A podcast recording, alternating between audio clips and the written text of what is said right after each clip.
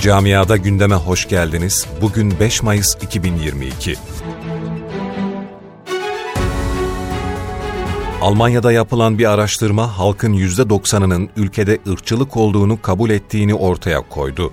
Berlin'de Ulusal Ayrımcılık ve Irkçılık İzleme Kurumu'nun 5000 kişiyle görüşerek yaptığı araştırmanın sonuçlarını Almanya Aile Bakanı açıkladı. Almanya'da ırkçı saldırılara bir yenisi daha eklendi maalesef. Başkent Berlin'de Türkiye kökenli bir kadın ırkçı saldırıya uğradı.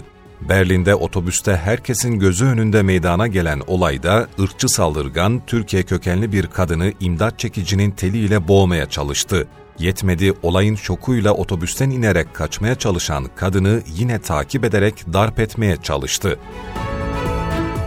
Almanya'da başta Berlin olmak üzere büyük şehirlerde kiralık konut bulmak en büyük sorunlardan birini oluşturuyor. Bu soruna çözüm aranırken Berlin-Brandenburg Konut Sahipleri İşletmeleri Birliği'nden yeni bir öneri geldi. Birliğin önerisine göre konut sorununun çözülmesi için 4 odalı bir evde en az 3 kişinin oturması gerektiğine dikkat çekiliyor.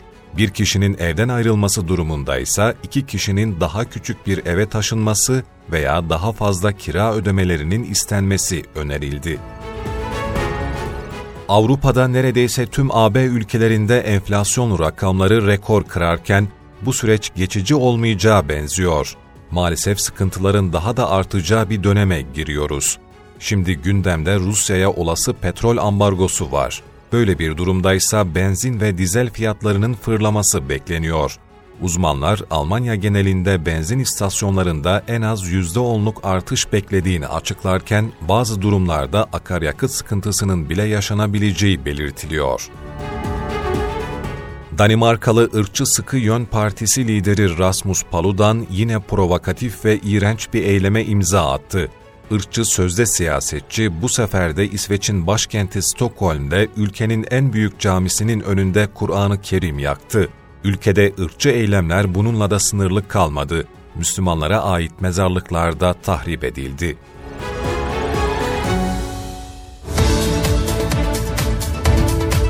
Camiada gündemin sonuna geldik.